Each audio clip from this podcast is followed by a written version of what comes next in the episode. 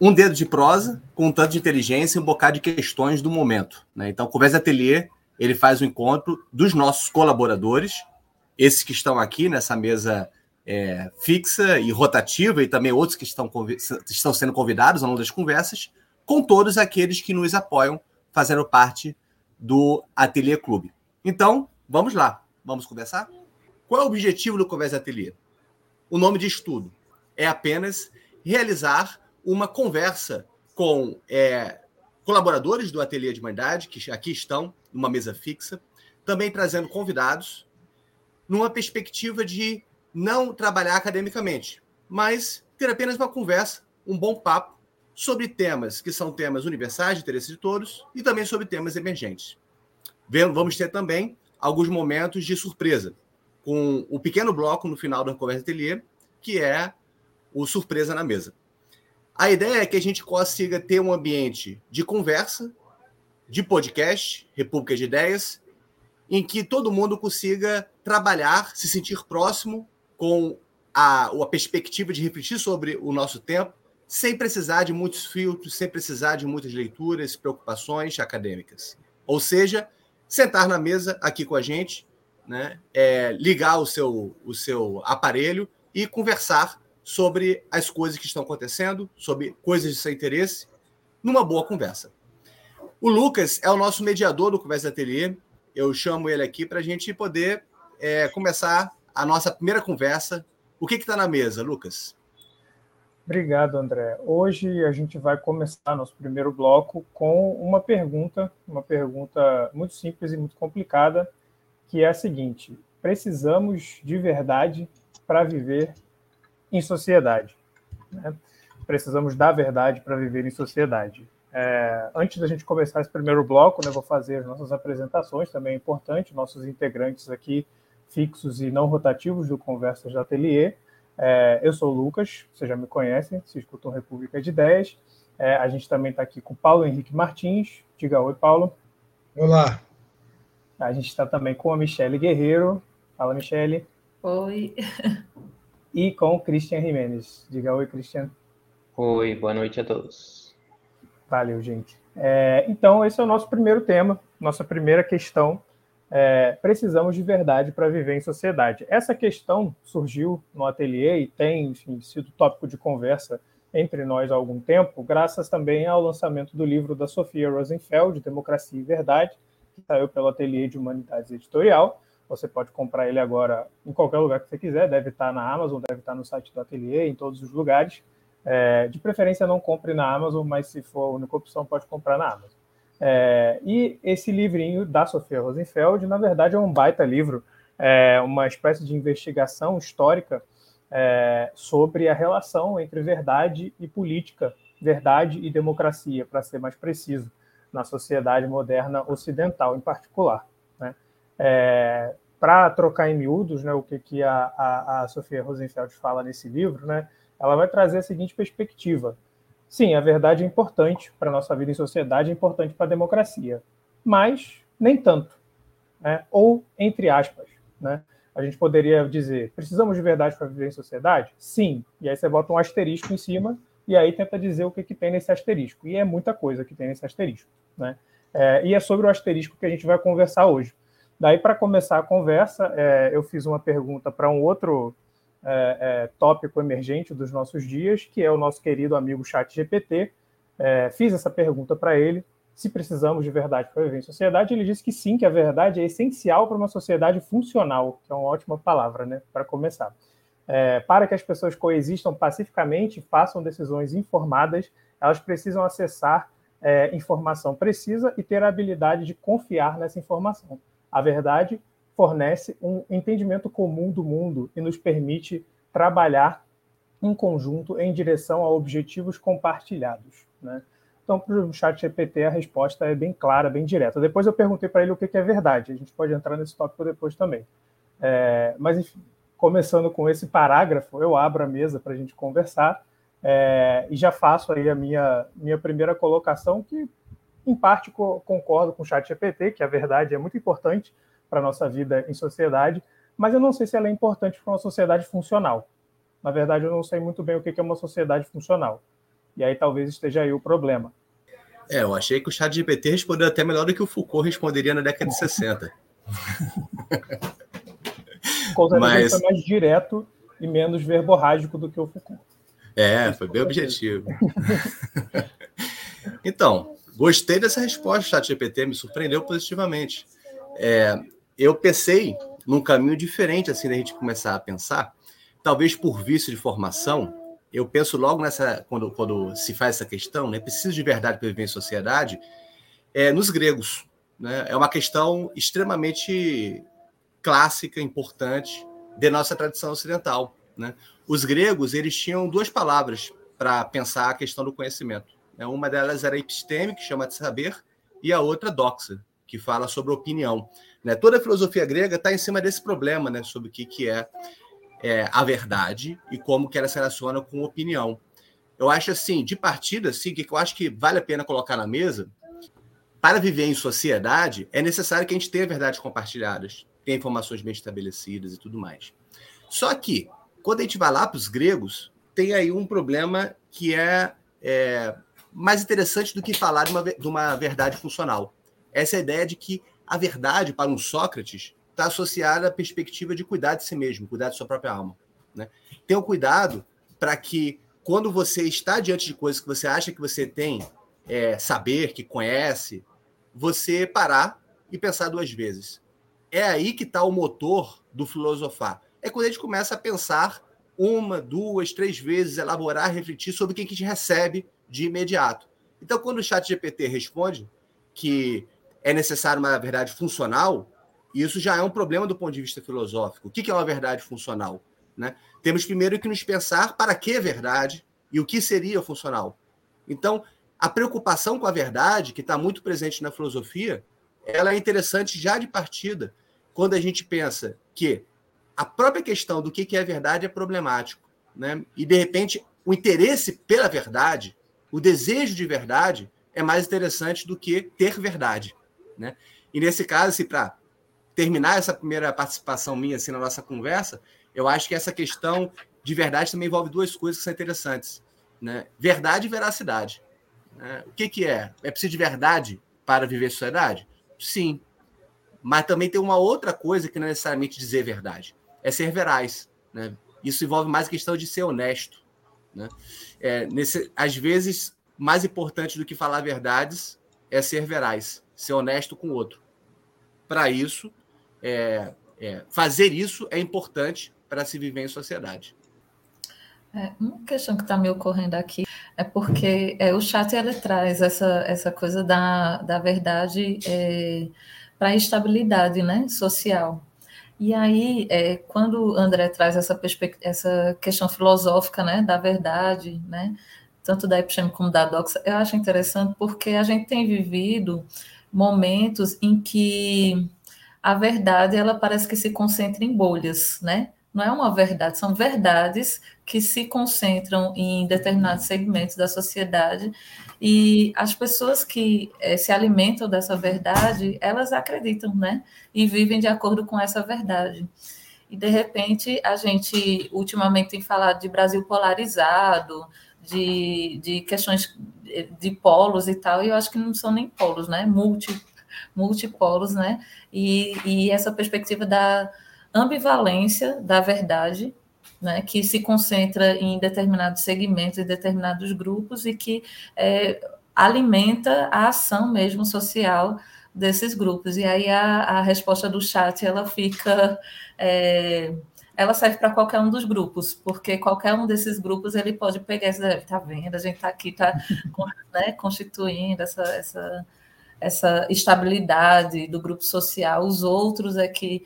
Né? Então, fica aí uma questão também para a gente pensar é, o alcance da verdade. Que verdade a gente está falando? Né? Quando a gente fala se a sociedade precisa de verdade, qual é a verdade que a gente está falando?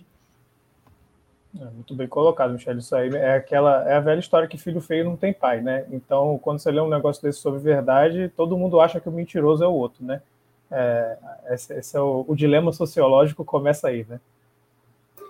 Tem, tem uma forma de expressão que as pessoas fazem comumente, que é essa ideia de quando você fala alguma coisa, você fala assim, não, você tem razão, você tem verdade. Isso normalmente dá um frio na espinha, porque é, muita gente tem até vontade de escutar isso, né? Não, você tem razão, você tem verdade. Mas o que, que isso está embutido? O que está embutido nessa ideia? A ideia de que a, sua, a verdade está contigo, você a possui. Né? Então tem é algo tua. aí, é tua, né? Então tem algo que pode ser tirânico, né? A ideia de que alguém possui uma verdade que se impõe a todos. Bom, eu estou aqui rindo aqui pelo seguinte, porque é, a resposta, a resposta do, do, do chat GBT me parece muito sofística. Muito sofística. Essa, o, o, sofística vê a verdade como a questão da multiplicidade de argumentos. Né? Eles, tinham, eles eram, eram considerados muito como urbanistas. Eles tinham essa, essa coisa de construir uma cidade a partir das várias perspectivas de, da, da, das pessoas, do, dos atores presentes na construção do, do, da retórica, da, da, da eloquência, da, da, da, conversação, da argumentação. Então, sempre buscando explorar essa multiplicidade de, de, de perspectiva. Então, quando eu vejo o chat defendendo, eu vejo ele muito mais sofístico do que, do que, do que o socrático. Eu acho que o Sócrates é mais rígido. Conhece a ti mesmo, uma coisa, sempre quando, tentando convencer as pessoas que elas podem conhecer a, a verdade única. E que, no caso do, do já disse em outras oportunidades, que o Sócrates era muito racista, né? Porque a, a, a referência de verdade dele era Apolo. Apolo, ele, ele tinha Apolo como um grande inspirador, o grande Deus inspirador dele para a ideia de conhecer a si mesmo, conhecer a si mesmo seria conhecer Apolo. Quer dizer, quem é Apolo? Um deus branco, né, grego, com estrutura racial, estrutura fisionômica bem, bem do, da, daquela região. E aí, Apolo era referência da verdade que se opunha contra a mentira dos bárbaros, de quem não fosse grego. Então, veja bem, Sócrates ele era mais rígido, ele tinha uma ideia de, de verdade mais fundamentada no, da ideia do ser grego que passa por Apolo. Eu acho que os sofistas eles eram mais liberais, são mais inspiradores do liberalismo. Os é. sofistas, é. entendeu? Há uma variedade de argumentação. É interessante, Paulo, que assim a gente tem nossa tradição muito severa que os sofistas eram maus, né? É, por é. causa da herança da filosofia platônica. Só que os sofistas estão associados ao momento do que chama hoje em dia de esclarecimento grego, momento da, isso, do fervor é. democrático, né? A minha preocupação é. com a história da retórica tem muito a ver com isso, assim. É, é quase indissociável pensar é, democracia é, sem pensar retórica. Os dois têm que pensar juntos, porque quanto mais a liberdade fala, quanto mais a pluralidade, mais é necessária a arte retórica para viver em sociedade. Mais é necessária essa flexibilidade, essa mobilidade. E eu acho que até o, então, os sofistas ele abre mais para uma, uma interpretação estética da realidade, porque abre várias perspectivas de imaginar, construir e representar a sociedade, ao contrário do, do, do, do, do Sócrates, que era muito mais rígido com relação à ideia da verdade e a não verdade. Acho que os sofistas são mais. Eles abrem tanto uma discussão com o liberalismo tradicional, a visão como eles abrem para uma questão mais de multiplicidade de olhares sobre e perspectivas sobre a vida. Então, tem um resgate aí importante, que eu digo que o chat está trazendo, é de que o sofismo tem uma, uma, uma, contribuição importante. O chat é, digamos assim, que é o, que é o embaixador do sofismo contemporâneo. É isso aí, né? Eu, eu acho também. Fala, André, diga lá. Não, os sofistas eles causariam. O, o chat falou assim, aqui é, a falta de verdade leva a confusão, medo e instabilidade social. Poderia se dizer Platão dizendo que os sofistas provocam isso. É, o que ele dizia. Exato. Né? Os diálogos lá de Sócrates com Gorgias também por Platão era isso aí, né? Falando, não, mas vocês, esse povo aí, que fica querendo ouvir todo mundo, conversar com todo mundo, vocês vão acabar levando a polis abaixo, né? Vocês têm que escutar a verdade, a, a razão do homem da verdade, que aí era o filósofo que era ele, por acaso, né? É, de alguma forma também o chat aqui, curiosamente, é o que melhor consegue responder a, a pergunta, né? De se, se a verdade é necessária para uma sociedade estável, né? Ele diz aqui a verdade é um valor fundamental necessário para uma sociedade estável, de fato. E eu acho que essa é a principal característica para responder essa, essa pergunta que fica um pouco longe da concepção mais típica de a verdade que se expressa como ontologia através da metafísica, a verdade que se expressa como deontologia através da religião e a verdade que se expressa como representação através da, da arte, né?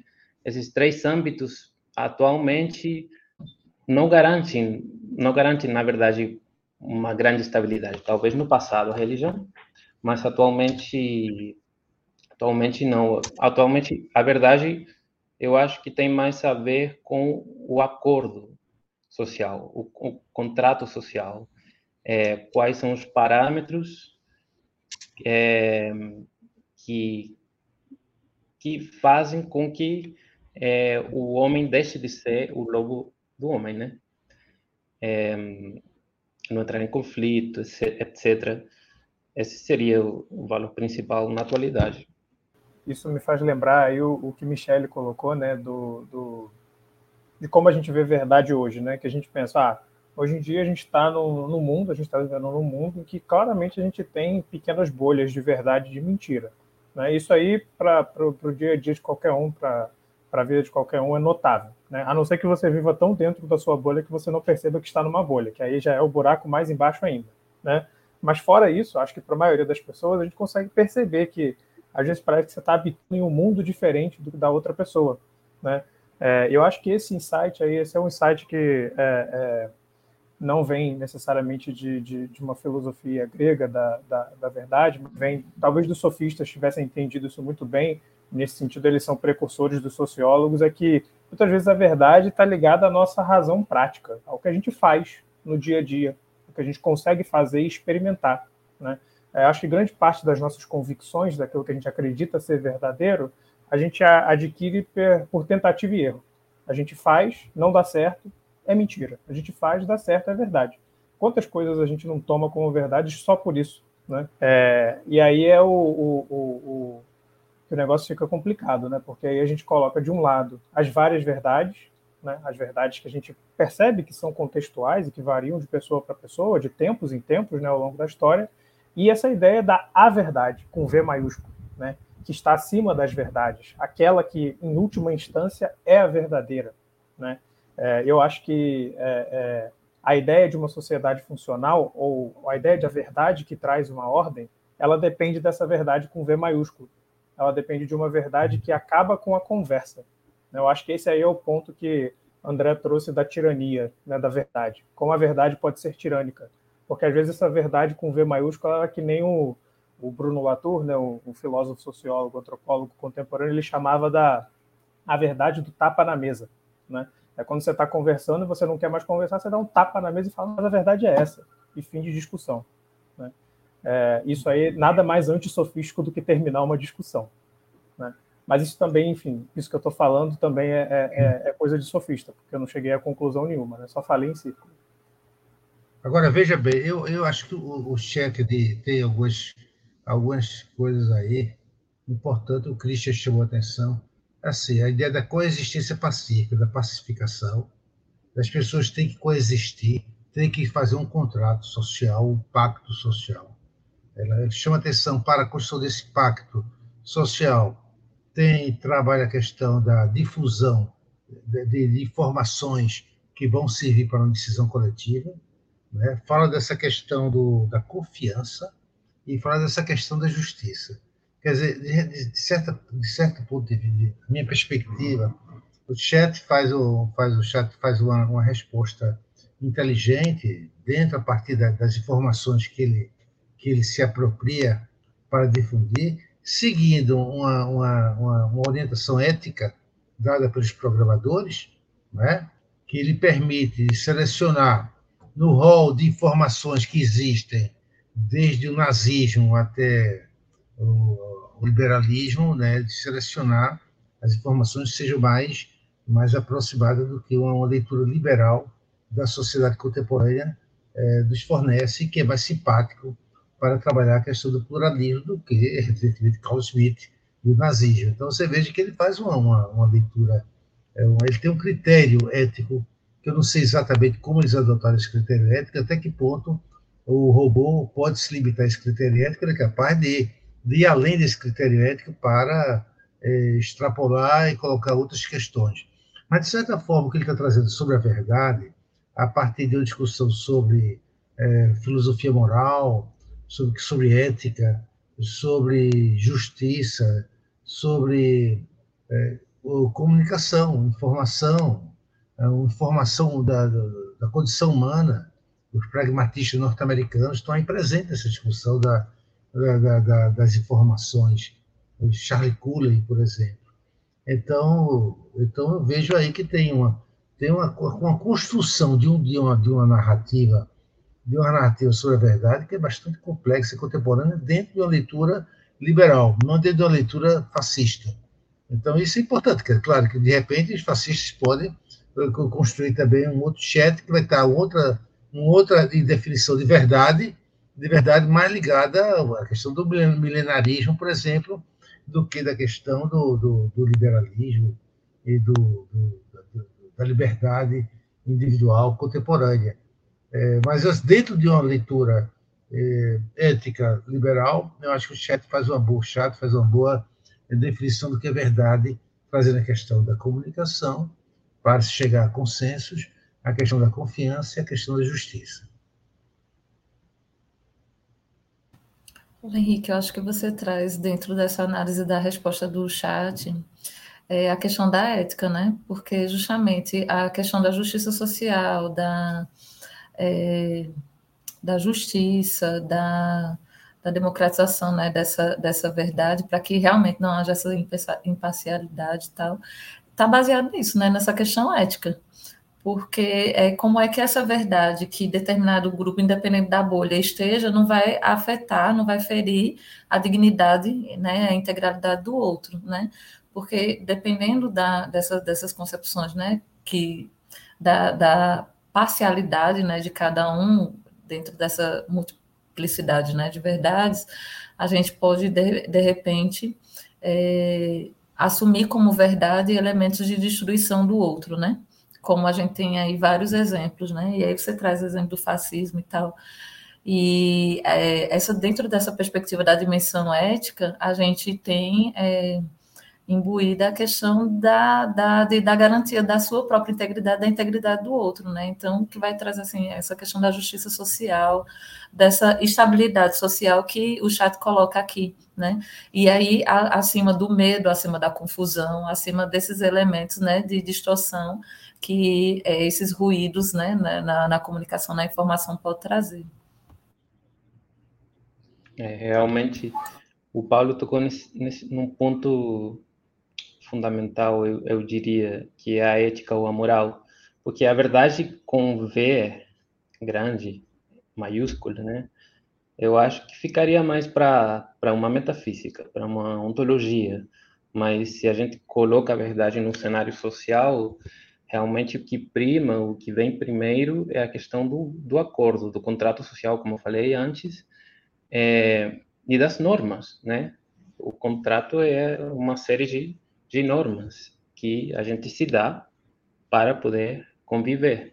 E nesse sentido, é, a gente tem que ter claro que existe, de alguma forma, é, dois, dois âmbitos, né? Tem a sociedade, as instituições, e tem as normas sociais, que podem ser as leis, a Constituição, por exemplo.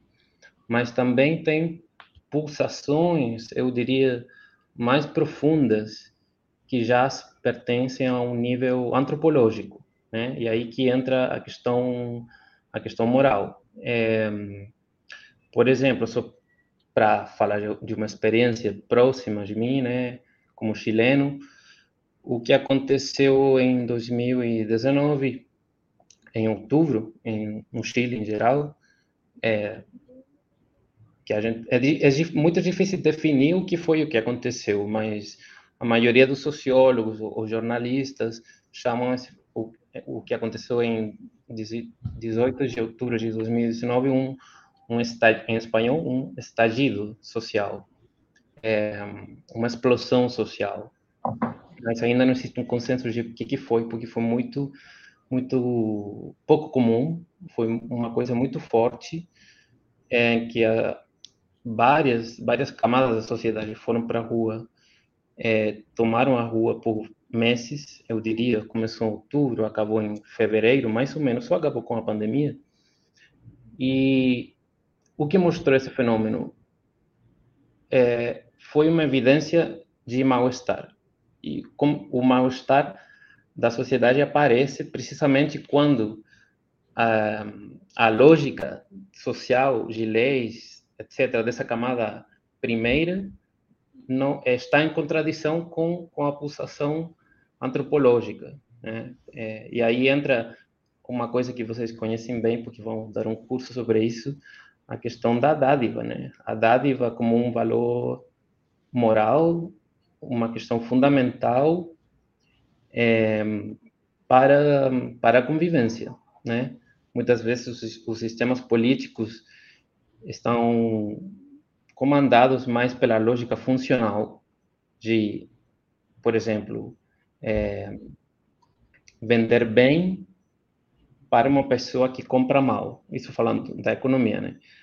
Eu sou uma pessoa de sucesso quando vendo bem a um ingênuo que compra mal.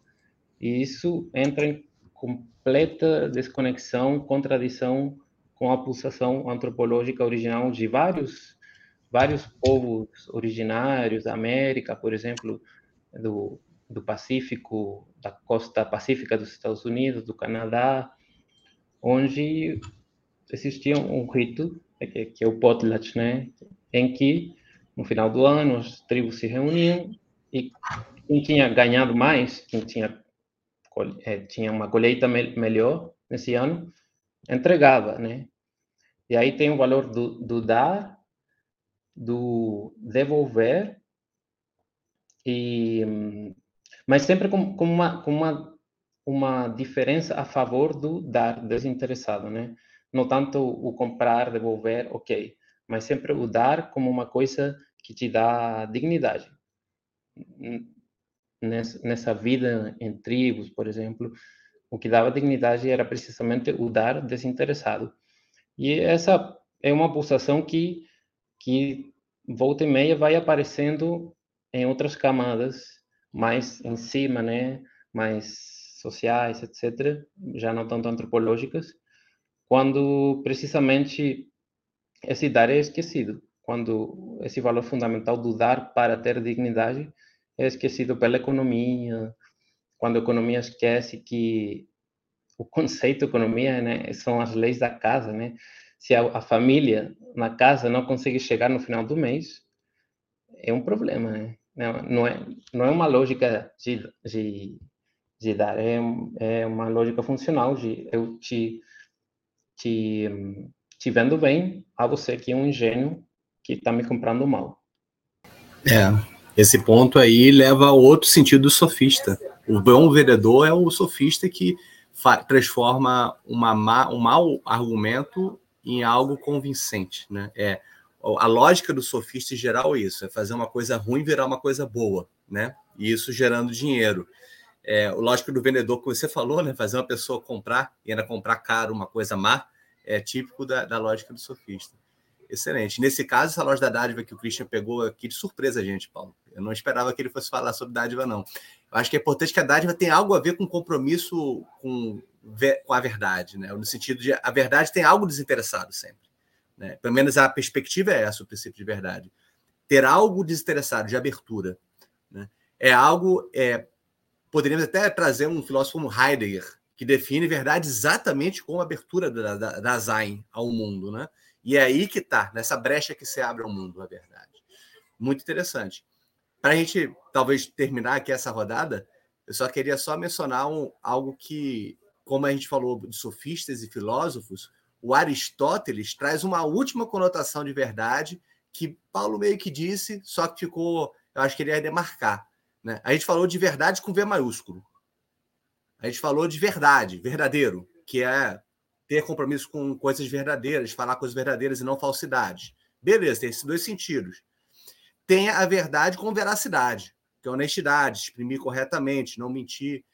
É, e tem a ver, a, o verossímil. Né? A, a, o Aristóteles foi aquele cara que entendeu né, e desenvolveu a ideia de que a arte política opera com o verossímil, não opera com a verdade com V maiúsculo. A verdade não é do mundo humano. O que é do mundo humano é aquilo que é no campo do verossímil e plausível. Para isso, você precisa de uma arte de construção do que é verossímil e plausível. Né?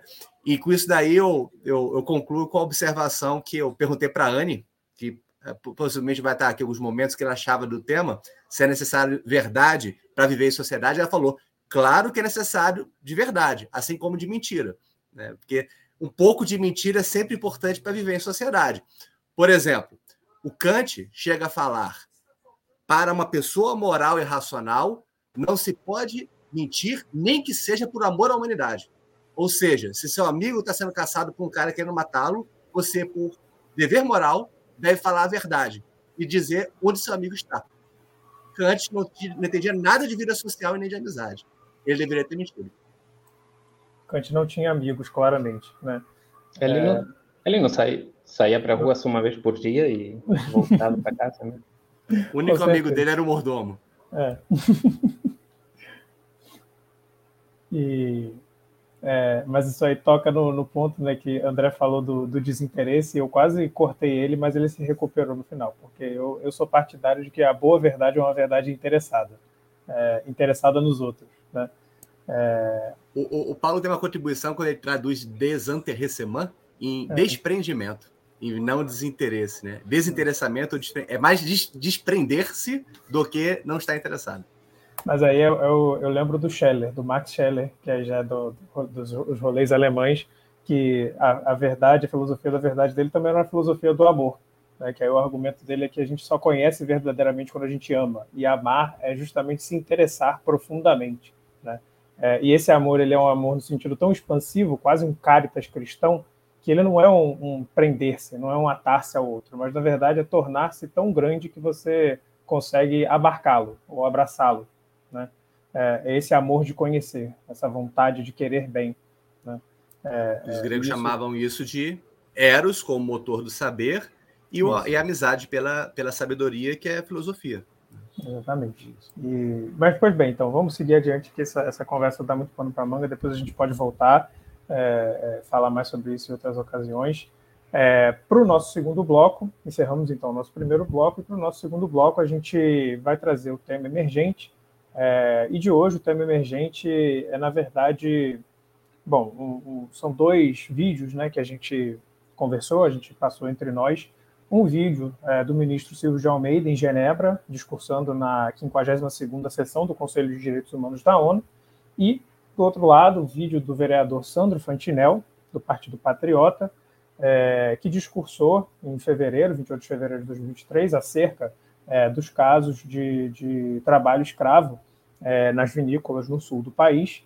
É, Para quem não sabe, não está acompanhando as notícias, resumidamente, né, encontraram-se uma série de instalações extremamente precárias, onde pessoas que trabalhavam nessas vinícolas em trabalho análogo à escravidão é, é, estavam sendo mantidas geralmente vem uma população que migra de outras partes do país, nesse caso, pessoas da Bahia que iam para o sul para trabalhar é, é, de maneira análoga à escravidão nessas vinícolas. É, e aí o, o, esse vereador gaúcho né, é, fez um discurso extremamente agressivo, ofensivo, da, da pior é, é, qualidade moral possível. a gente vai botar um trechinho do, do discurso dele. Eu gostaria de tratar um assunto na pauta de hoje que é muito importante e que afeta boa parte dos produtores da Serra Gaúcha em outras regiões e que é falta de mão de obra para o trabalho do campo. E eu vivo falando isso desde que estou aqui. A tal situação se agrava no período da safra, quando demanda por mão de obra, que já é escassa e aumenta. Essa pauta ganhou grande repercussão nos últimos dias, senhoras e senhores, em função dos acontecimentos em Bento Gonçalves, que, na minha visão, são exagerados e midiáticos. Me deparei com uma avalanche de críticas e até ofensas a empresas e empresários do setor vitivinícola, que hoje ouvi falar aqui, né, da estrada do vinho que, sob a minha ótica, são desmedidas e injustas. Temos que botar eles no hotel cinco estrelas para não ter problema com o Ministério do Trabalho? É isso que nós temos que fazer? Gente, eu só vou dar um conselho: agricultores, produtores, empresas agrícolas que estão nesse momento me acompanhando. Eu vou dar um conselho para vocês: não contratem mais aquela gente lá de cima. Conversem comigo, vamos criar uma linha e vamos contratar os argentinos. Porque todos os agricultores que têm argentinos trabalhando hoje só batem palma. São limpos, trabalhadores, corretos, cumprem o horário, mantêm a casa limpa e no dia de embora ainda agradecem o patrão pelo serviço prestado e pelo dinheiro que receberam. Em nenhum lugar do estado, na agricultura, teve um problema com um argentino ou com um grupo de argentino. Agora, com os baianos, que a única cultura que eles têm é viver na praia tocando tambor, era normal que se fosse ter esse tipo de problema. Então eu quero dizer, ó, deixem de lado, deixem de lado que isso sirva de lição. Deixem de lado aquele povo que é acostumado com carnaval e festa, para vocês não se incomodar novamente. Enfim, aí, e, e, e, diante dessa fala, obviamente, causou-se uma grande comoção, foram, acho que, quatro pedidos de cassação do mandato dele, tudo mais, aquela coisa toda, é, mas nós sabemos muito bem que esse tipo de fala não é algo que está exatamente distante né, da nossa é, é, vida comum no Brasil. É, e, em contraste, a gente também tem o discurso do Silvio, da, do Silvio de Almeida, lá na, na na, na sessão do Conselho de Direitos Humanos da ONU, é, que a gente também vai botar um trechinho. Eu também sinto que para nós brasileiros e cidadãos de todo o mundo é chegado o momento de sarar as feridas, o momento de transpor os abismos que nos dividem, o momento de construir. E é com esse mesmo sentimento que venho hoje neste Conselho de Direitos Humanos das Nações Unidas dizer: o Brasil voltou de uma nova forma, para um novo tempo, o Brasil voltou. Isso porque temos plena consciência que muitos dos nossos problemas são problemas da humanidade, que nós somos porque o mundo é e que nossos destinos estão entrelaçados. Sejamos, portanto, parceiros na promoção e na proteção dos direitos humanos para todos e todas. E, sobretudo, para aqueles que, como diz o líder indígena, Ailton Krenak, foram expulsos do chamado Clube da Humanidade. Neste ano em que comemoramos os 75 anos da Declaração Universal dos Direitos Humanos e 30 anos da Conferência Mundial de Viena, devemos olhar para trás e refletir sobre tudo o que conquistamos até aqui. Mas devemos também ter a coragem de olhar para frente e ver o quanto nos falta ainda para garantir a dignidade, a paz e a prosperidade para os nossos povos. Devemos, como um dia fez Aimé Césaire, despir todos os pseudo-humanismos de suas vestes pomposas e olhar claramente o que neles resta das concepções parciais, tendenciosas e mesmo racistas de direitos humanos. A seletividade no tratamento e a instrumentalização das pautas dos direitos humanos minam não apenas a credibilidade, mas, sobretudo, a efetividade das instituições internacionais. Como em muitas ocasiões na história, prezados e prezadas, os condenados da terra nos advertem: o rei está nu. Ouçamos a essas advertências e não tenhamos medo de construir o novo. Não tenhamos medo, não tenhamos medo de denunciar os clubes da humanidade e construir com o nosso engenho e suor a verdadeira humanidade comum, que seja fruto da solidariedade na diversidade e jamais da opressão e do silenciamento. Então, é... a mesa está aberta. O vereador lembrou muito Bolsonaro, né? Lembrou muito, assim, o perfil. É o tipo de pessoa que é, que é assustador o quanto que pessoas assim é, não somente estão presentes na nossa sociedade, como se tornam representantes de camadas significativas da sociedade brasileira. Isso que é impressionante. Por exemplo, a concepção dele sobre baiano, é, tocar tambor na praia, é, é, de um, é de um racismo, é de, uma, é de um etnocentrismo, é de uma falta de capacidade de olhar para fora do seu quintal é, eleitoral e do seu próprio é, mundinho, que é assustador você perceber isso e aflora muito as diferenças regionais e como que nessas diferenças regionais é, se faz presente também algo que é, é bastante chato para mim assumir isso é, claramente, mas é importante assumir o quanto que a visão de imigrante, porque também eu sou imigrante italiano e de alemão, mas o quanto que no Brasil uma certa visão tanto de imigração italiana como imigração alemã de descendência é assustadoramente racista, preconceituosa em relação a, a as outras composições, digamos assim, da população brasileira, com uma visão que é, é, esse vereador deixa bem claro o quanto quer estar presente né, na base eleitoral do que, que nós vimos do populismo extremista no Brasil. Né? Por outro lado, o Silvio Almeida, ele para mim é o discurso que marca, é um marco histórico, assim. Eu acho um belíssimo discurso em todos, é, desde o início e depois com a programação dele, do programa dele sobre é, o Ministério, né, dedicado aos direitos humanos e à cidadania, eu acho que é um marco. É, ele já traz aí algumas passagens, quando ele cita o, o, o, Nelson Mandela, algumas passagens que podemos dizer bem convivialistas, né? É, é, bem, bem propos, propos, propondo uma um, se opor a uma política de, de divisão, é, a uma concepção de ódio e a, e a composição é, de um mundo comum que, ao mesmo tempo, reconhece os cortes de gênero, de raça, os falsos humanismos. É, é um discurso que dá para ficar duas horas falando sobre ele, analisando a força do discurso do Silvio Almeida de 11 minutos. É, é um cara que vai longe. André, e ele traz, e aí é interessante trazer à mesa, né, é, esses dois, esses dois discursos, porque por um lado, a gente vê no discurso do vereador o racismo né, presente, porque o que a gente está falando ali, o que ele está trazendo para a questão, é um tema que o Silvio de Almeida vem discutindo há um bom tempo, que é o racismo estrutural. Né? A, a, uma questão que chama a atenção é que ele falar aquilo ali numa plenária, há um tempo atrás, a gente estava falando muito da, do politicamente correto, né? Mesmo pessoas que eram racistas tinham um certo receio em expor o seu racismo, né? E aí colocava a culpa no politicamente correto, aquela coisa toda. Mas é, depois do golpe né, de 2016 para cá, essas pessoas perderam o pudor de serem racistas, né, de assumirem o racismo, a homofobia, a misoginia, e aí ele se sente realmente no direito de chegar numa plenária e dizer aqueles absurdos né, que o Silvio de Almeida já apontava como elementos do racismo estrutural, né? Isso está internalizado, né?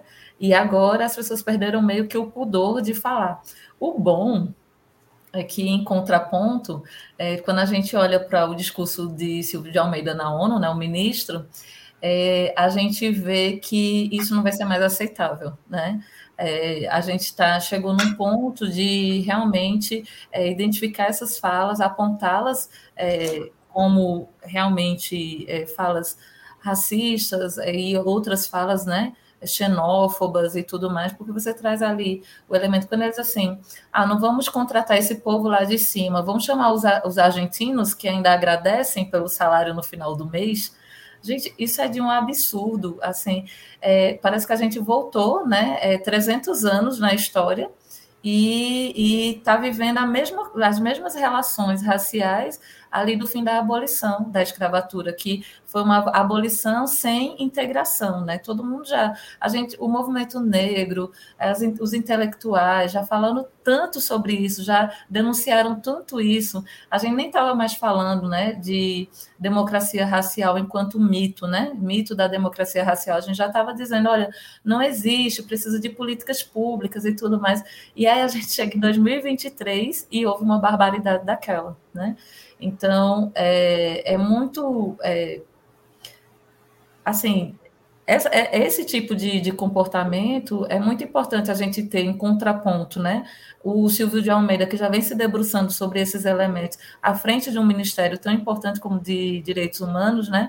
Para é, juntar é, com a sociedade, com a parte da sociedade que já denunciava isso, que já lutava contra, contra esses aspectos, para que realmente a gente possa enfrentar e combater o racismo, a misoginia, a xenofobia, essas, né, essas, essas discriminações que afetam tanto a vida das pessoas, né? Isso é esse, é esse tipo de agressão verbal, né? Porque a fala dele a gente não pode nem considerar um discurso, mas se uma agressão verbal, ela traz consequências é, como morte, né? Então, acho que é bem importante essas duas falas assim em contraponto para a gente ver é, o Brasil do retrocesso nesse Brasil que continua guardando é, esse racismo estrutural, mas também um Brasil da esperança, né, e de enfrentamento de, desses, desse tipo de comportamento, para que a gente sim possa ter essa, essa democracia racial, justiça social e essa sociedade estável que a gente estava falando lá no outro bloco, né?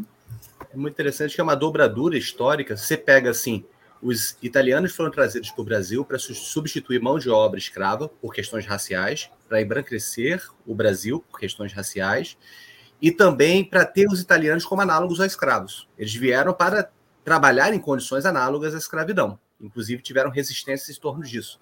Quando esse vereador fala dos argentinos, que também se veem como a Europa da América do Sul, eles também estão tá pensando em substituir os baianos, que é a grande maioria, população negra, né, que estavam trabalhando em condições análogas à escravidão, ou pelo menos né, é, em condições de extrema precariedade, pelo menos se você considerar que eles não estavam nem aí para o que a terceirizada estava fazendo, né?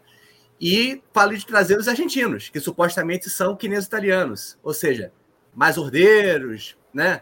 mais brancos, né? mais civilizados, os europeus da América do Sul.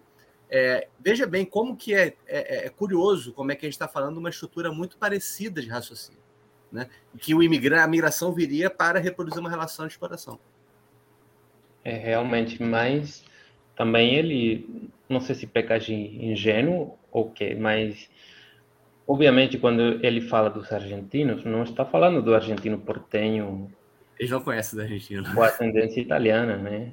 É, ele está falando dos, dos, dos argentinos do, do noroeste, da região de Tucumã, por exemplo, os argentinos mais perto da fronteira da Bolívia, do, do Chile, que são os argentinos mais indígenas, né? os, os que em Buenos Aires são chamados de cabecitas negras, é, pessoas completamente precarizadas também. Então, é, esses, é reproduzir essa máquina de, novamente o ponto que eu falei antes, no outro bloco, de eu te vendo, eu sou um homem de sucesso, uma empresa de sucesso, porque estou te vendendo, estou vendendo bem para mim, a você que é um ingênuo que está me comprando muito mal. Essa é noção de, de, de sucesso, de operação e de ótimo desempenho econômico que é, prima, bom, na, na maioria das sociedades, né? E aí eu acho muito muito importante o discurso do Silvio, porque ele permanentemente está citando líderes indígenas, cita também a Lélia Gonzalez, né? Que isso foi importantíssimo porque a Lélia fala de africanidade, né? É, ou seja, uma, a diversidade dos povos é, que habitam essa esse continente sem ser a, a elite, né? E um, ele fala de ele resgata o discurso da Lélia no sentido de repensar o desenvolvimento, né? Ele diz que precisamos de quatro alianças a nível mundial e uma delas seria para repensar o desenvolvimento do sul global. É, e eu, eu acho que isso conecta muito com essas concepções que a gente estava conversando mais antropológicas, mais pulsações mais originais de história condensada na nossa forma de nos relacionar com com o mundo, né? Porque atualmente nessa nessa lógica funcional de sucesso e de grande desempenho econômico, o que prima é o consumo, né? Existe a promessa de é, a mais trabalho, mais capacidade de consumo, mais e, e em consequência, em teoria, né, a teoria diz que quanto mais consumo, melhor bem bem-estar, né, mais mais bem bem-estar para mim, para minha família, etc. É, mas isso é realmente o que está faltando, né, quando quando as sociedades se se fraturam, como aconteceu no Chile há pouco tempo, tem a ver com isso. A sociedade quer participar do benefício é, que está entregando o, um grande desempenho econômico da, da macroeconomia. E quando isso não acontece, o que se mostra é o mal-estar, né? E o mal-estar é uma amostra, é, uma, é, é a prova concreta de que as sociedades existem, né? Longe do que a Margaret Thatcher em algum momento falou de que a sociedade não existia, é, a sociedade a gente pode comprovar que se existe com pulsações muito antigas de, de convivência, de entregar, de receber, de justiça, é, e não somos apenas é, um acúmulo de indivíduos que buscam seu próprio benefício. Se falar de desenvolvimento e Paulo não falar, tem alguma coisa errada. O cara, eu... o cara do desenvolvimento aqui é o Paulo. Pois é, e da dádiva, né? O Christian está dizendo um monte de coisa aí para o Paulo aí para desenvolver. Não, veja bem, tem dois pontos aí. Um, um ponto mais questão jurídico e, e institucional, que é a questão da falência da proteção social, da construção do Estado da proteção social. Que toda, todo o esforço do, do, da nossa república eh, pós-escravista é tentar, de algum modo, o Getúlio proteger o trabalhador a criação do salário mínimo, da justiça do trabalho, para etc., sempre tentando conter, conter, digamos assim, a, a ansiedade destrutiva da, das elites agrárias é, através da legislação. Mais claro que isso, isso teve, funcionou de certo ponto e isso também viciou o problema do, do, do, das relações trabalhistas no Brasil, porque se criou uma nova elite dirigente em cima é, dos advogados etc., em cima dessa questão do, da, das lutas sindicais, operárias e da organização do trabalho. Então, tem um grande problema aí com a espécie de não só o fracasso da questão da proteção social, de forma geral, proteção ao trabalho, ao trabalhador, assalariado, voltado para a dignidade da cidadania, mas não só o fracasso do ponto de vista da, da político, mas o fracasso do ponto de vista moral, na medida que o que se entendia como proteção social está muito ligado à questão da, da, regulação, da regulamentação do trabalho em si, e do, do da questão do, do pagamento. Né? Quando existe uma questão eh, ligada ao racismo, é, e que, que, que, extrapola e rompe com todo o, a lógica da proteção social, baseada dentro do liberalismo econômico, é, o político tradicional, que tem a ver com, com essa herança do escravismo colonial, do racismo estrutural do Brasil, e que ultrapassa a questão da, da, da, da proteção, vista como uma questão mais da regulamentação do trabalho. Eu acho que nós vimos hoje no Rio Grande do Sul é a prova de que isso continua com jeito a questão do extermínio dos indígenas, é, enfim, é, tem tudo a ver uma coisa com a outra, de que, de fato, há uma, uma elite dirigente ligada ao capitalismo, né? um capitalismo, mas que de fato ela, ela tem uma, uma, concepção de humano, do humano, que não é a mesma concepção do liberalismo, do humano, do liberalismo. Entende? Então, aí eu, o que eu trago com isso com relação ao Silvio Almeida é que o, o discurso do Silvio Almeida é um discurso muito bem estruturado, bem construído, como narrativa, dentro de uma perspectiva, é, digamos assim, do, de uma democracia liberal. Democracia liberal avançada que integra a diferença, os divergentes, integra todo, todas, todas as possibilidades de manifestação do humano, que nós consideramos que seja o indivíduo livre, etc, etc.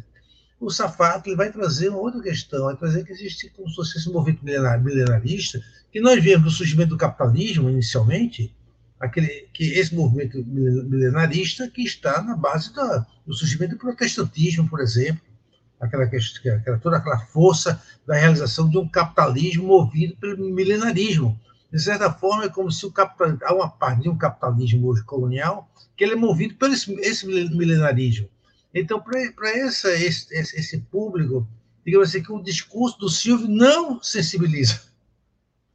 Aí vem uma outra coisa que preocupa, é o seguinte, eu li recentemente, que depois das eleições, a, a direita está ganhando, está se expandindo na mídia e a esquerda está, retro, está, está se, se, se atrofiando, está diminuindo sua presença na mídia. Então, esse discurso milenarista, dessa insurreição contra o poder e tudo aquilo que representa o poder, porque tem atrás disso todo tem todo um, uma energia, uma emoção de ruptura com, com as ordens estabelecidas, é como se esse milenarismo que está na base do capitalismo, isso não é o Safato que falou, estou lembrando é o que nós conhecemos da época, do século XVI, XVII, XV, aquela energia que mobiliza o capitalismo é, e, e, o sagrado, como, de certa forma, no momento atual de crise do, do humanismo cristão, católico, esse milenarismo ressurge, está surgindo aí.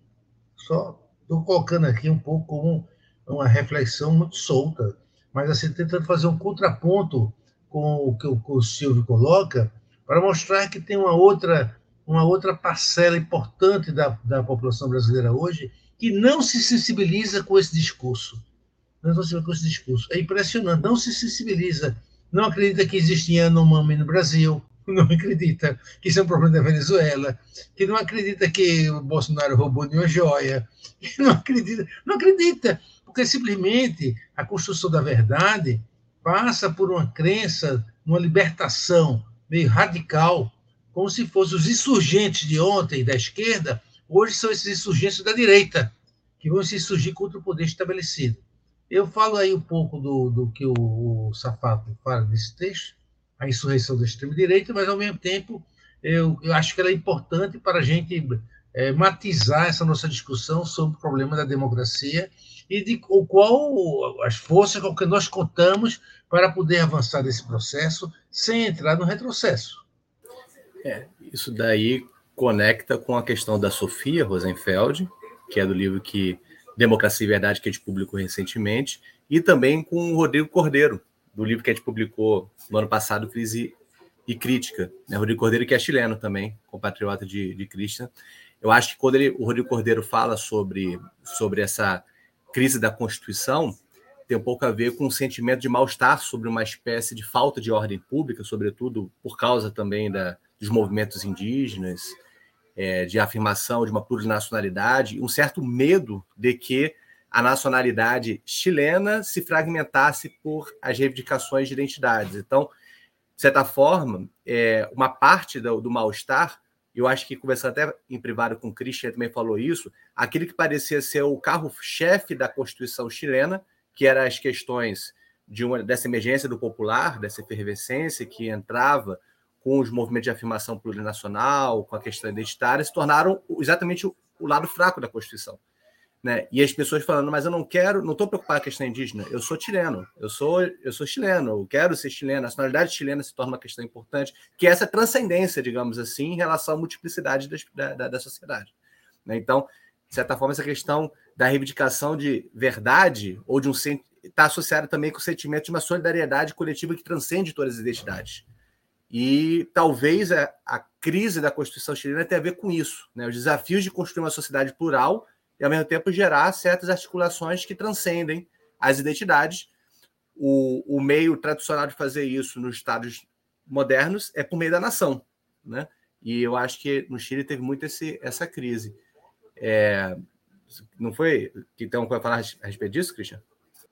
Foi, foi, claro. É, é, efetivamente, os, os maiores pontos fracos no resultado da, da, da, nova proposta de Constituição, que em teoria traria, é, falando nos termos da Sofia Hausenfeld, né, uma verdade do povo, esses, esses pontos fortes viraram os pontos fracos: feminismo, plurinacionalidade, é, sistemas de aposentadoria compartilhado, né, de todo mundo coloca uma parcela do seu salário para todo mundo.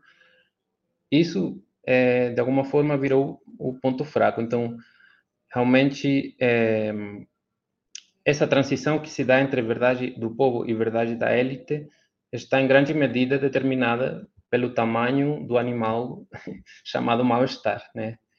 É, no Chile, no caso, é muito grande e está não está conseguindo que a gente concretize muitas coisas. É, uhum. São histórias diferentes com o Brasil, né? São passados diferentes, mas é claro que o governo Bolsonaro deixou muitas fraturas, mas não sei se, se o mal-estar ficou tão, tão grande como para prejudicar tanto assim o governo atual. É, eu acho que o governo Bolsonaro ele também fala de uma verdade do povo, que esse vereador diz é a verdade do povo, contra as elites, mas não as elites tecnocratas, as elites universitárias e os cientistas. Pois bem, gente. Então a gente pode encerrando o segundo bloco por aqui é, e passamos agora para o nosso terceiro bloco, surpresa na mesa. Hoje quem traz a surpresa para a gente, só para explicar esse bloco, a ideia é que um de nós tem que pegar o, os outros, né? Tem que dar uma banda nos outros, uma rasteira, trazer uma surpresa para a gente conversar. Mentira, não é assim, não é tão agressivo assim não. É uma coisa mais amigável. É, e hoje quem vai trazer a surpresa para a gente é Michele. Então, tá contigo, Michele, diga lá. Uma rasteira. É capoeira, capoeira. É, é bem nessa pegada, né? Bom, é, o Conversas de Ateliê está né, sendo proposto agora no mês de março. E aí o mês de março é um mês assim que é, habitualmente tem sido dedicado às mulheres, né? E aí é, eu pensei em a gente trazer essa, essa mesma pergunta, né? Precisamos de verdade para viver em sociedade e trazer uma perspectiva do feminino para responder essa pergunta. Só que eu não queria responder é, muito assim sociologicamente, antropologicamente, né?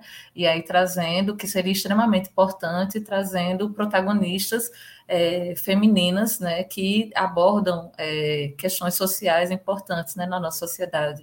E aí falar da mulher, a presença da mulher na filosofia, na política, na arte e tal.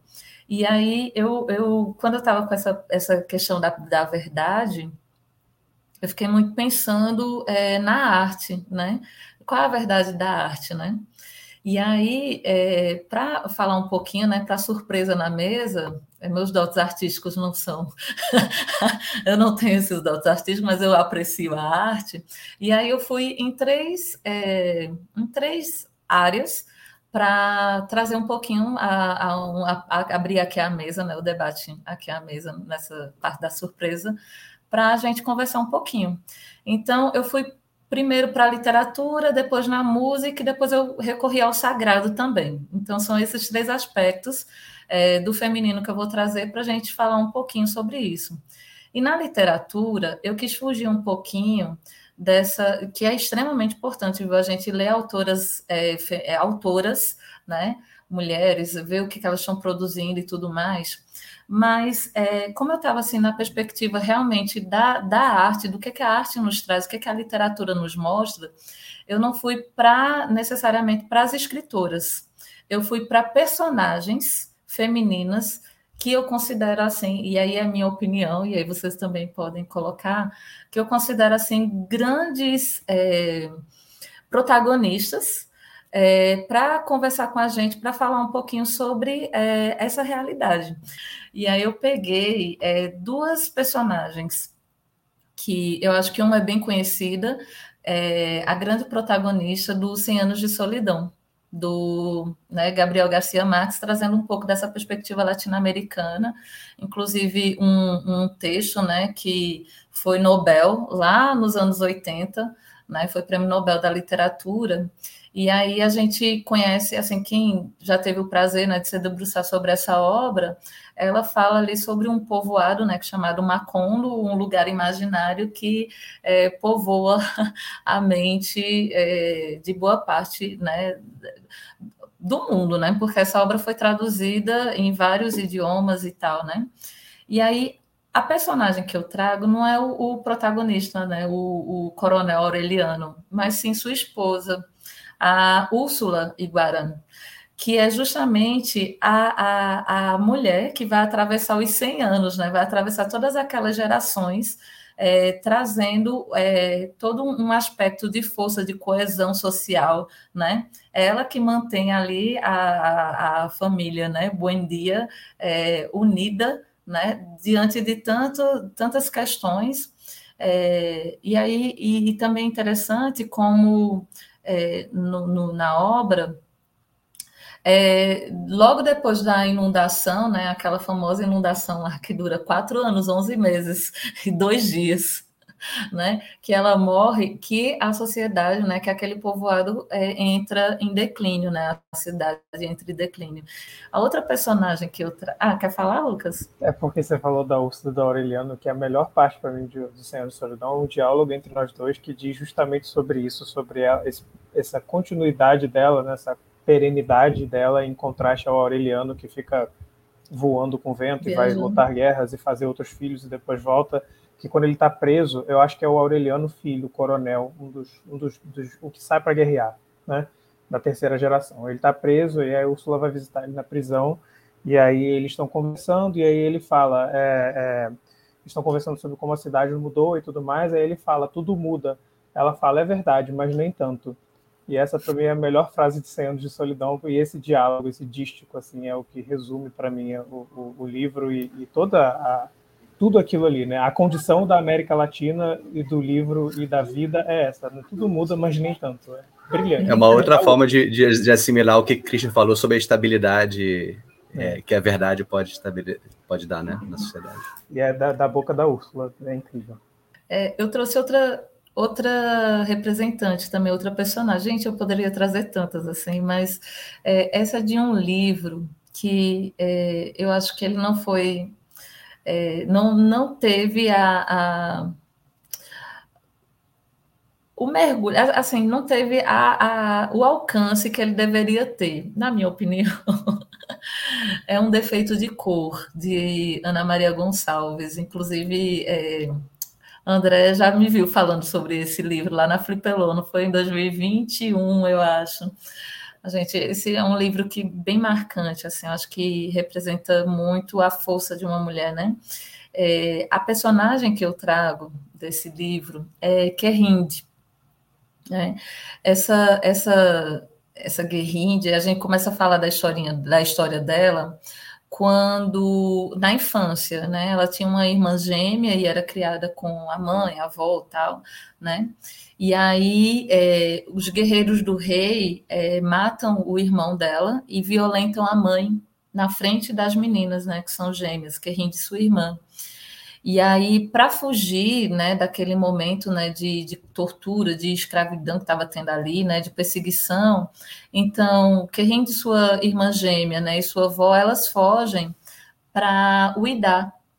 E aí, gente, é interessante a gente lembrar que o Idá era o local dos, de um dos principais portos né, de é, comércio escravo. Né?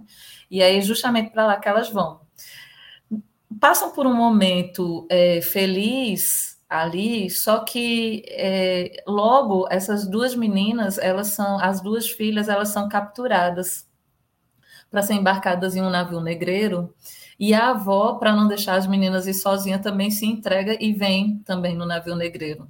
Só que nem a irmã gêmea de Querinde, nem a avó aguentam a insalubridade do, do navio, né? E morrem.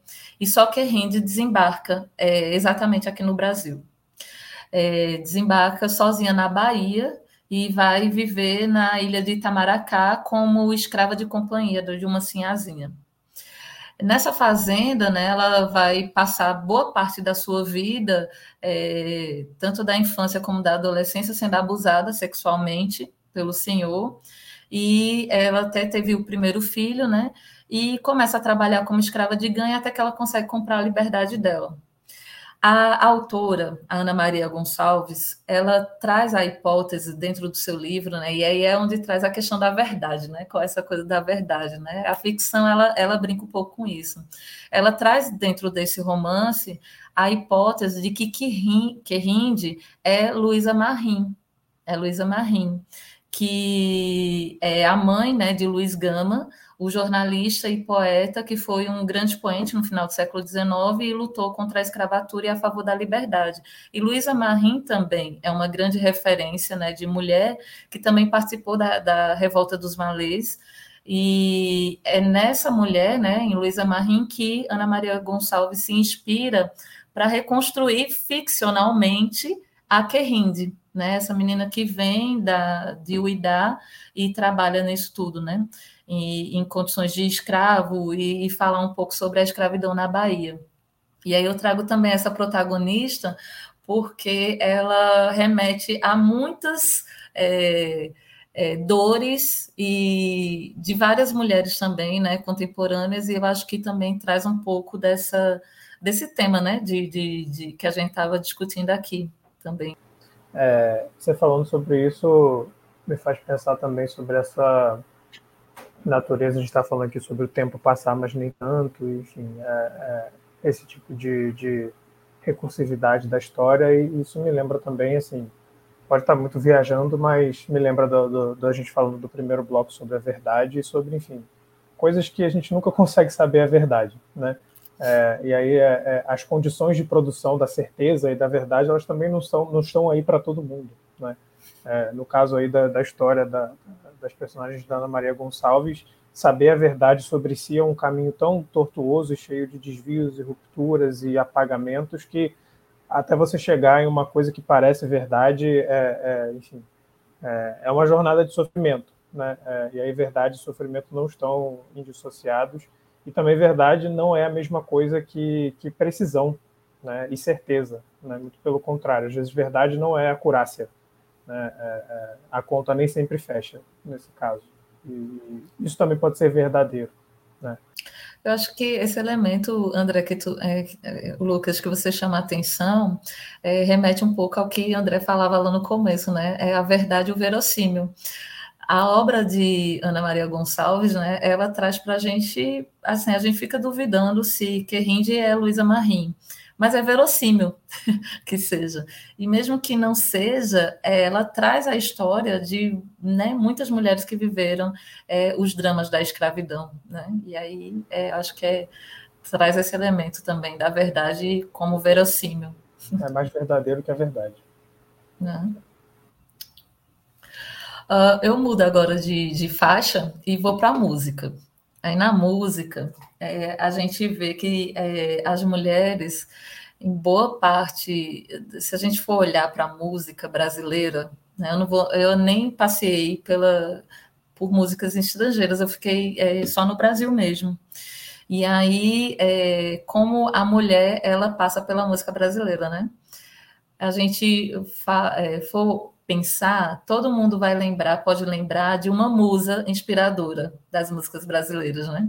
Uma vez eu estava querendo é, falar assim, descobrir quem era todas as Natalis, né? Nathalie, nós estamos aqui. É, tantas musas, né? A Garota de Ipanema, uh, deixa eu ver que eu anotei aqui. Aquela mulher, né, que Erasmo Carlos canta, né? Mulher, mulher, né? Tu és a estrela desse palco e tal, aquela coisa toda, né? Uh, a Rita do Chico, que deixou ele arrasado, né? Deixou Chico Buarque arrasado, que levou o violão, levou o canto tudo mais, até que Ana Carolina escreveu a resposta da Rita, né? E aí Rita disse que, olha, você que não tinha talento, que não sabia tocar e tal. As mulheres, elas sempre permearam esse aspecto de, enquanto musa, musa inspiradora, mas elas não só foram musas inspiradoras na, na, na, música brasileira, né? Também tem muita força da mulher é, na, na luta assim mesmo da, do, da revelação, da presença, e, e, aí eu trago duas representantes. Poderia trazer também, gente, eu não quero ser injusta, mas assim, veja o celeiro né, que o Brasil é. E aí eu trouxe duas. Eu trouxe Chiquinha Gonzaga, para a gente falar. Chiquinha Gonzaga, a figura que nasceu lá em 1847, que era pianista, maestrina, compositora, né, carioca e ela é considerada uma das maiores influências da música popular brasileira, neta de uma escrava liberta, e foi a primeira mulher a reger uma orquestra no Brasil. E é interessante, mas, Michelle, você trouxe uma mulher lá de morreu em 1935, a gente não conhece nada dela. Quem não conhece ou abre alas que eu quero passar.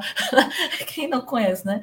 E aí Chiquinha Gonzaga realmente abriu alas para várias mulheres passarem, né? Ela foi primeira, é, assim como muitas mulheres negras são a primeira em vários, é, em vários segmentos da sociedade, né? Chiquinha Gonzaga foi a primeira maestrina, e aí mostrando né, que sempre, é, é, tanto tem a questão de gênero, né, de ser mulher, mas também tem o elemento da negritude, né, e aí coloca sempre as mulheres negras muito como a primeira, a protagonista, sempre sabe quem é a primeira.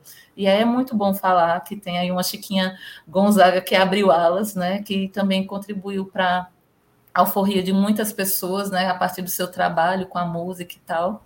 E a outra que eu trago para a gente falar um pouquinho sobre esse protagonismo das mulheres na música é Rita Lee. né? Para não dizer assim que estou fazendo só o recorte racial, mas também Rita Lee, essa compositora, cantora, multi-instrumentista, atriz, escritora e ativista, né? Ela milita sobre vários aspectos da sociedade, né? Também conhecida como a rainha do rock no Brasil, né? E que as suas canções elas trazem sempre um pouco de ironia e um pouco também de reivindicação da independência feminina. É, inclusive, é, o Abre Alas foi a, a, primeira marchinha carnavalesca com letra, né? Alguns dizem que foi a primeira marchinha da história, né? A primeira marchinha de carnaval da história. Mas certamente com letra foi a primeira, né? De, da, da virada do século XX ali. É, então você tem marchinha com letra hoje, graças a, a Chiquinha Gonzaga, é, que abriu essa ala, abriu essa porta aí. É, e Rita Lee também, é, eu sempre me lembro né, dela começando no início dos Mutantes, né? Que era ela, Arnaldo Batista e falta um, não lembro o nome, Sérgio Dias, dos Mutantes, que também é o, o, os, os, donos, os, os, pioneiros do psicodélico no Brasil, que até hoje são reconhecidos mundialmente, né? Tem galera gringa de outros países conhece os Mutantes porque o psicodélico brasileiro também é um produto de exportação é, graças aos mutantes também. É, que eu estava lembrando do. Eu recentemente fiz o. o tem um, um, um tour que o, o, Instituto Pretos Novos faz no Rio de Janeiro, do, da área da Pequena África do Rio, né? É, Para quem é do Rio, inclusive, eu recomendo. É no centro do Rio de Janeiro, ali pela Saúde, pela Gamboa, da Providência, aquela área toda ali, né? E aí, é, é, uma das, das, dos elementos, né, do, do, uma das paradas na, na nesse tour, nesse passeio, é, é sobre a, a, a, Tia Seata, né? Conhecidíssima uhum. Tia Seata, que é a matriarca do samba no Brasil, veio da Bahia, inclusive, porque o samba nasceu na Bahia, né? O samba de roda, o samba urbano nasceu no Rio de Janeiro, mas o samba de roda nasceu na Bahia. E os baianos fazem questão de lembrar isso sempre, né?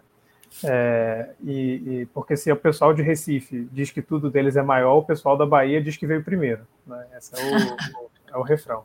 É, e aí é, a, a tia Seata morava por ali, por aquela área, é, e, e, hoje, né, é, é, ela é uma figura assim emblemática né, na história do samba da cultura popular, popular brasileira. E a casa dela, que seria tipo a área de exposição sobre ela, a casa da tia Seata, foi colocada na época que foi criada em um lugar que era um banheiro público.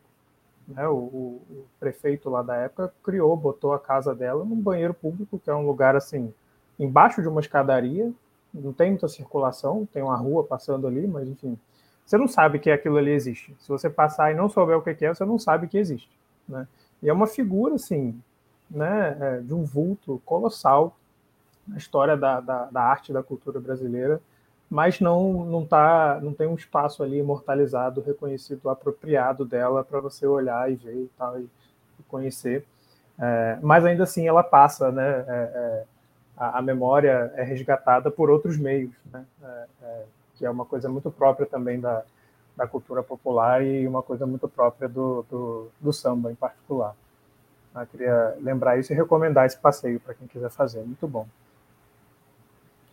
boa recomendação mesmo para a gente, né? Quando vier aqui, Michelle já sabe, né? É, já. Você vai, vai, gostar, muito bom, muito, muito bom. Só queria comentar rapidamente que, bom, para mim, como, como estrangeiro morando aqui no, no Brasil, há pouco tempo, né, dois anos, é uma das coisas que mais é, tem sido diferentes para mim e é importante isso ao mesmo tempo, é essa conexão com a ancestralidade.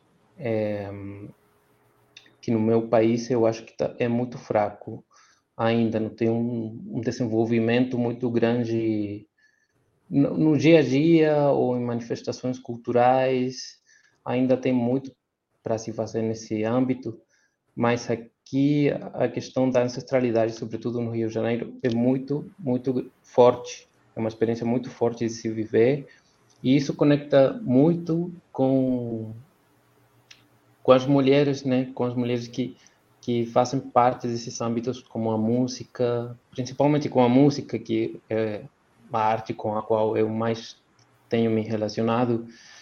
Eu acho é, é muito impactante para mim, muito admirável ver é, o lugar que tem a mulher, por exemplo, em diferentes escolas de samba, né? A figura da, das tias, é, as figuras das tias da velha guarda, é, como uma tia, depois de um tempo, é, passa a ser a dona, por exemplo, né? Primeiro era tia Ivone Lara, depois a dona Ivone Lara.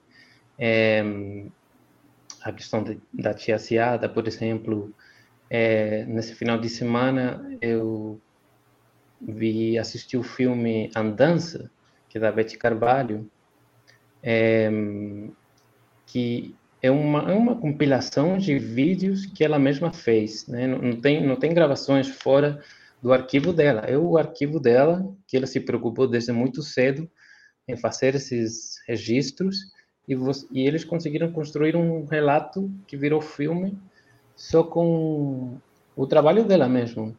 É, e, e aí tem, obviamente, também essa questão do da madrinha, né? Betty Carvalho foi uma grande madrinha, abriu muitas portas para muita gente. É, o Cacique de Ramos, que é fundamental na história do samba carioca, virou conhecido graças a ela.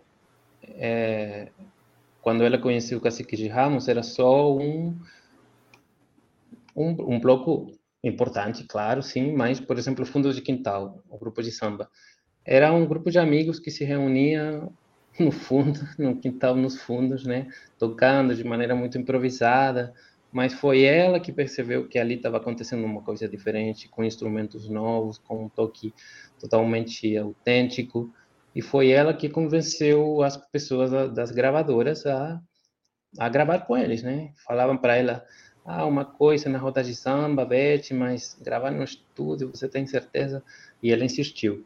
Ela insistiu e é, o samba deve muito a ela nesse sentido, né? Porque o samba deve muito ao Fundo de Quintal e ao Cacique de Ramos. É, a mesma coisa aconteceu com a Elza Soares. A Elza Soares, quando já estava muito muito bem na sua carreira, né? Muito conhecida, gravando, etc. É, ela foi quem integrou, por exemplo, a Roberto Ribeiro, a discográfica também desconfiava, não esse cara, mas é, era ela que, inclusive, ela conta numa entrevista que ela entrando na, na gravadora tinha um monte de gente fora na rua é, pedindo para ela, assim, tipo, ah, esse meu telefone, por favor, apresenta a minha obra para o produtor. E ela pegava seus telefones, pegava os telefones, apresentava para a gravadora e foi aí que foi integrando muita gente. Então, essa, essa questão do acolhimento, do ser madrinha, do ser tia, é, sempre conectado com uma ancestralidade, principalmente no samba, é uma questão muito é, que, que, vocês devem se orgulhar muito, porque fora é, é, estranho ver isso, é muito estranho, é uma coisa fantástica que tem aqui o Brasil. É, que Elza Soares, Elza Soares é sambista, é inveterada e ao mesmo tempo ela lidava com vários ritmos ao mesmo tempo.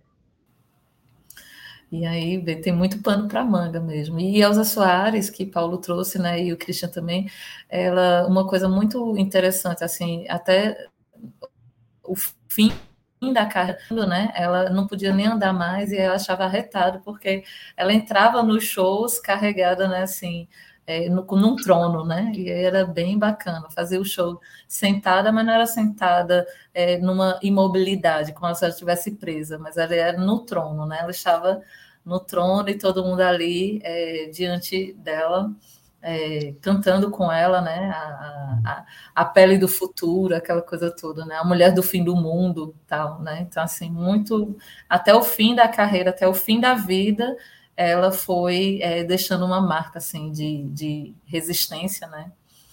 E, e aí veja então, quanta inspiração, né? Sobre Elza Soares, eu queria lembrar, todo mundo conhece mais ou menos, mas com 21 anos de idade ela era faxineira e já tinha quatro filhos, já tinha perdido dois. Aí apareceu a oportunidade do, do programa de Ari, Ari Barroso, de isso aqui das estrelas, que ele chamava. E ela concursou, apresentou agora. Não tinha roupa, né? Ela foi com a roupa, encheu a roupa, bem como fosse uma mulher bem gorda. E Ari Barroso perguntou, isso custa no, na internet. é, de que planeta você veio, minha filha? Era, era todo mundo rindo, né? Ela disse, do mesmo planeta que você, Ari Barroso, o planeta da fome. E aí ela cantou, e quando terminou, Ari Barroso disse, nasce uma estrela aqui agora. Essa história é muito linda também, porque nessa ocasião, nessa ocasião ela usou um, como chama em português, um alfinete para colocar na roupa, para segurar, porque, claro, o vestido era muito grande, né? E aí colocou o alfinete para ficar melhor. E ela fala numa entrevista que ela carregou sempre na sua vida, nos anos posteriores, um alfinete para ela se lembrar de que fama e fome têm só uma letra de diferença. Bem forte, né? É, o, o, terceiro aspecto que eu trouxe dessa homenagem às mulheres, e aí relacionando muito com. Veja, a gente está falando de verdade ainda, né? E aí a verdade é que ela, ela passa por outros aspectos também, passa aí pela arte, né, pela literatura, pela música. E o terceiro aspecto que eu trouxe é, de homenagem às mulheres é o aspecto do sagrado. E aí, esse sagrado que eu escolhi, né, diante de tantas expressões de sagrado que existem, eu trouxe uma expressão afrocentrada, que é as Iabás, né, que são as mães rainhas, né, as orixás femininas. E aqui no Brasil, as Iabás que são cultuadas é, são Nanã, Iemanjá, Obá, Yansan, Oxum e Euá, que, dado o sincretismo religioso, né, elas são festejadas, é, são comemoradas é, junto de é, santas cristãs, né? como, por exemplo, Santa Bárbara, que é comemorada no dia 4 de dezembro, corresponde a Yansan. Ou, por exemplo, no dia 8 de dezembro, que se comemora o dia de Nossa Senhora da Conceição, é, também é, se comemora no sincretismo, né, Oxum. E aí é, é interessante a gente falar dessa perspectiva do sincretismo, não para menosprezar as expressões cristãs, porque elas também não foram catequizadas, né? canonizadas, aliás, em troco de nada, né? Essas mulheres também expressam é, força, também expressam ali é, uma dimensão do sagrado importantíssimo, mas a gente às vezes é, é, traz assim um pouco à tona a força da Iabá, porque o, o sincretismo, quando a gente está ali celebrando Santa Bárbara e não Yansan, ou Nossa Senhora da Conceição e não Oxum, às vezes a gente está escondendo um pouco, né, está ofuscando um pouco o protagonismo das Iabás. Mas é importante a gente saber a força né, que, é, independente do sincretismo, essas expressões sagra é, do feminino, né, do sagrado feminino, trazem para a nossa cultura, né, para a nossa cultura. E aí eu acho interessante, mesmo assim, mesmo a gente tendo esse elemento do sincretismo, mas ainda assim a gente tem o 2 de fevereiro, todo mundo sabe que é o dia de Iemanjá, né? A gente tem o dia de Oxum, o dia de Nanã, e aí eu trouxe só um pouquinho do que representa cada uma dessas orixás para a gente ficar aqui e fechar um pouco da nossa, é, dessa homenagem, né? É, Oxum é a grande mãe, né? E também é aquela que representa o amor, né? É, o amor, a riqueza, aquela, né, é, esse lado da vaidade da mulher e tal. É, Iemanjá, que é a doadora de bênçãos, né? É a mãe de todos os oris, né? É muito bonita, assim. Eu acho que um dos orixás femininos mais conhecidos é Iemanjá, né? E justamente porque ela é a doadora de bênçãos. Yansan é a guerreira, né? É, Nanã é a sabedoria ancestral, é aquela que é considerada a orixá mais antiga, né, a mais velhinha e tal. Então, ela é, é, corresponde a essa sabedoria. Obá, que corresponde à força e ousadia. E Euá, que é a mais jovem né, de todas, ela fala da vidência, né? É, e também da persistência, né, da pureza. As iabás, elas, elas trazem um pouco da, do fortalecimento da formação das subjetividades de mulheres, tanto negras como não negras, né? E, e se expressa através de várias vozes. E aí eu quis trazer essa homenagem, né, aqui nesse, nessa surpresa na mesa aqui, para as mulheres, a partir desses elementos mais sutis da sua presença, né, é, na sociedade, porque é, independente de se a gente é personagem ou se a gente é pessoa viva e real, essas histórias se cruzam e constituem também quem somos, né? Porque não só inspira, mas também é, veja, a gente começou falando das musas inspiradoras, a gente termina falando de uma Beth Carvalho, de uma Elza Soares, e poderia falar de tantas outras, né? Os personagens que a gente cita lá da literatura são personagens muito reais, né, do dia a dia. Acho que todo mundo conhece alguém que, que lutou para criar seus filhos, ou que lutou contra uma injustiça, ou que saiu abrindo alas, né, como tantas mulheres, aí Nilma Lino Gomes, né, que também é, saiu abrindo alas. É, Lélia Gonzalez, que já foi citada aqui.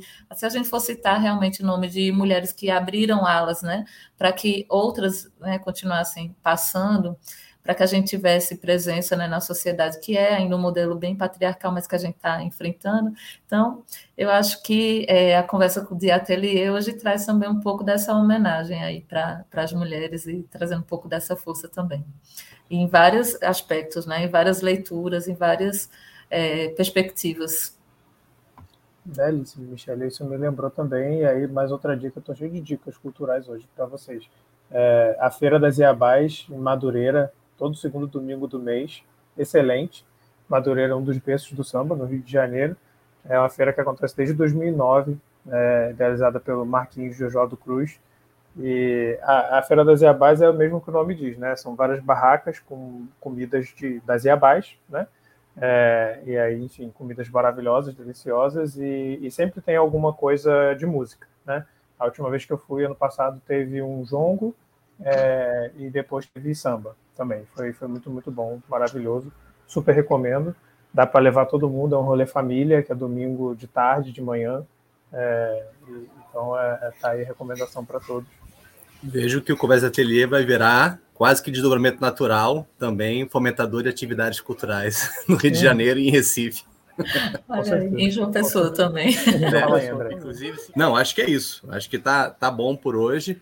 Tá certo, então, gente. É, esse foi o nosso episódio piloto do Conversas da Atelier. Eu queria agradecer muitíssimo a presença de todos vocês aqui. Obrigado, André, como sempre, aí na, na, na mediação, parceiro do anfitrião. Muito obrigado, Paulo, pela sua presença. Obrigado, tchau aí. obrigado, Valeu, pessoal. Michele. Muito obrigado. Obrigado. obrigado pela surpresa na mesa. Muito obrigado pela participação também, Christian. É... Obrigado, obrigado. Primeira atividade que eu estou na frente das câmeras, né? Cristian é o cara do, do, do, do, plano de fundo, geralmente, né? É. Agora, tá agora, foi, agora foi pro palco, não tem mais jeito, rapaz. Depois que é foi pro palco. O holofote. Tá que nem a Elza Soares, destinado agora à fama. Nasceu uma estrela, né? Nasceu uma estrela.